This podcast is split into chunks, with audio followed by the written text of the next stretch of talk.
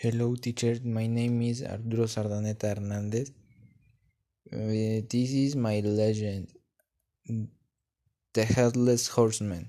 A client for the canteen went to ask for money to take his son to the doctor, and some guys took as an excuse the misfortune of his friend as a reason to continue having fun.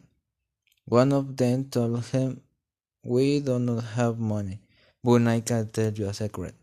It is said that if you ride the black horse, it will take you to have cab of your old master, which is full of gold, and you can grab whatever you want to your son. Of course, that was a lie. They had invented that to make fun of their friend. However, the father of the sick child, desperate, climbed up on one of the branches of the tree to wait for the horse and jump on it. When the horse arrived, the man fell on it, but his head had been trapped on the branch of the tree.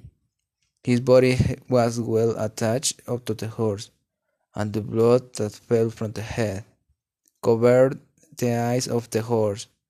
The horse ran looking for to, a way to see again.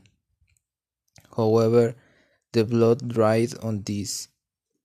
Now the, the rider and the horse were joined by a ribbon of blood and death. The blood ran like a river, making the air cracks. The air filled with bubbles and began to burn.